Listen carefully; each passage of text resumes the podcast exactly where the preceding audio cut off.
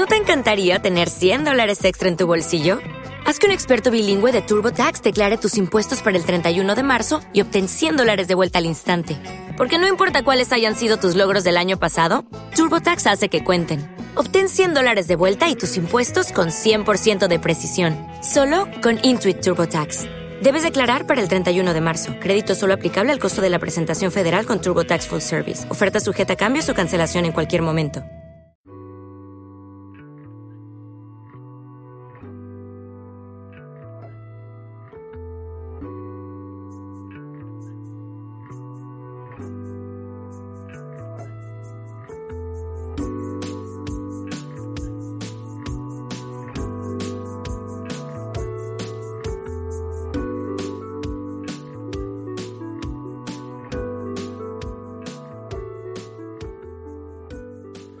Bueno, Iván, ¿qué tal?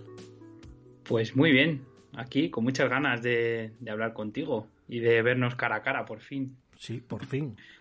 por fin, porque os he, te he seguido mucho, vamos, he visto, he escuchado muchos podcasts, te he visto en YouTube con, con Fran, ahí ah. haciendo esos programas que hacéis. Con Francisco.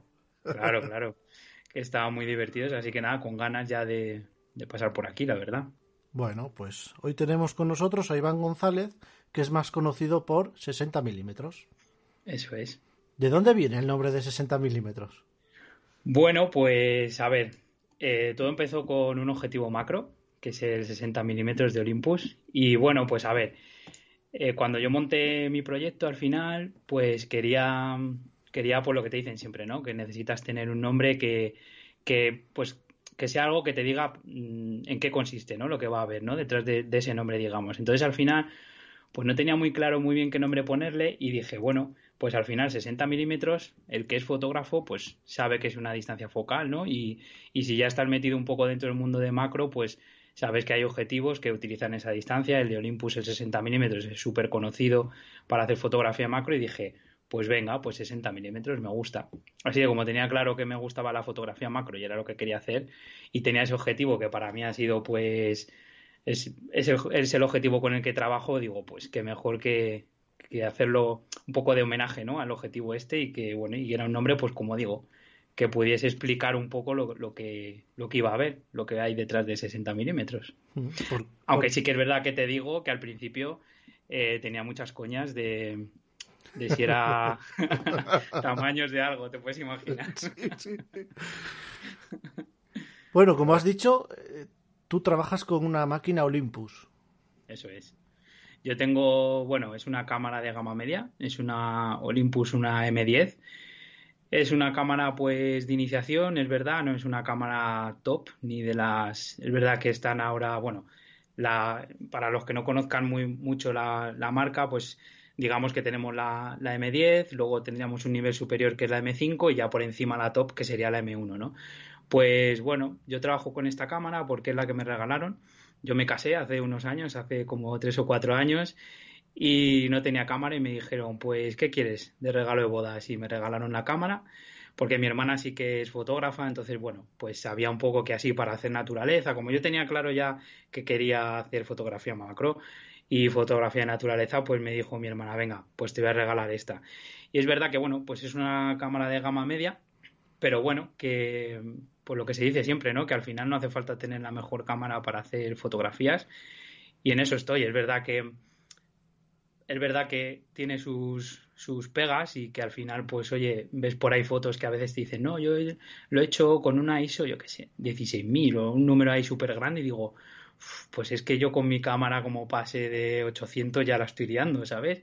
Entonces, bueno, pues tiene sus, ventajas y desventajas, pero bueno, estoy muy contento, la verdad, con, con esta cámara. Trabajo con Olympus, con el objetivo el 60 milímetros y tengo mis dudas de si cambiarme o no. ¿eh? ¿Tus dudas? sí.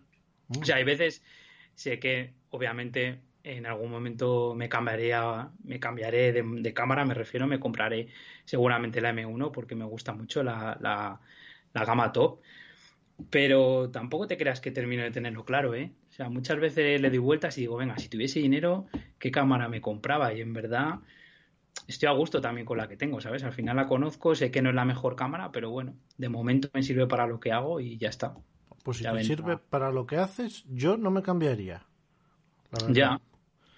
Sí que es verdad. Porque muchas bueno, veces estamos pensando, eh, es como cuando eres joven y tienes novia y piensas en tener otra mejor.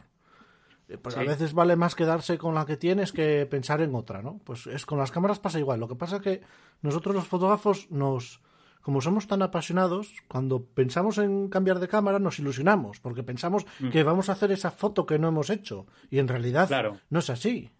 No, no, eso está claro, eso está claro que... A ver, si...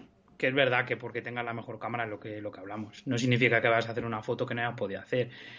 Habrá veces que sí, no lo sé, a lo mejor para determinadas, yo que sé, fotografías nocturnas, ¿sabes? Que necesites, pues eso, ¿no? Tirar de esos altos o lo que sea, que a lo mejor, si tuvieses una cámara mejor o un estabilizador mejor, no sé. Por ejemplo, mira, algo muy, muy fácil que me ocurre con mi cámara. Mi cámara no es sellada. Y yo mm, voy al monte mucho, la tiro al... O sea, yo si la tengo que tirar al suelo, la tiro. Y, soy consciente de que algún día eh, la cámara pues eh, se va a estropear. Porque al final es que me dio... Si hay barro no la pongo, ¿no? Obviamente pongo un plástico, pero me refiero que al final pues no la tengo sellada y son limitaciones que tengo, pues que si tuviese otra cámara un poquito mejor, pues a lo mejor que estuviese sellado, pues me daba un poquito más de garantía me limita, por ejemplo, cuando salgo a hacer fotos, pues los días que hay niebla, los días que hay que está lloviendo, pues obviamente sí le puedo poner un plástico, pero es que es un rollo. Ya ir por el monte con el plástico encima, al final, pues es lo que te digo, lo que te digo, tiene sus limitaciones. Hombre, lo que te hace eh, una cámara, digamos, de alta gama en relación con una cámara de gama baja o gama media, en tu caso es gama media porque no es gama baja, Sí, era- no, es gama media. es no, es, no es una mala cámara. Conozco No, gente está que bien, tiene esa cámara y están encantados. Y yo Sí, lo sí, que he sí. podido ver, oye, para lo que pa- lo que hace bien, lo hace muy bien. Sí, sí, sí, no, no, está claro. Lo único que te va a aportar una cámara, mm, y te lo digo por experiencia, una cámara, mm, digamos, top, es eh, gastarte más dinero, si vas a hacer las cosas más rápido, porque... ¿Te está gustando este episodio? Hazte fan desde el botón Apoyar del podcast de Nivos. Elige tu aportación y podrás escuchar este y el resto de sus episodios extra. Además, ayudarás a su productor a seguir creando contenido con la misma pasión y dedicación. Dale más potencia a tu primavera con The Home Depot. Obtén una potencia similar a la de la gasolina para podar, recortar y soplar con el sistema OnePlus de 18 voltios de Ryobi desde solo 89 dólares. Potencia para podar un tercio de un acre con una carga.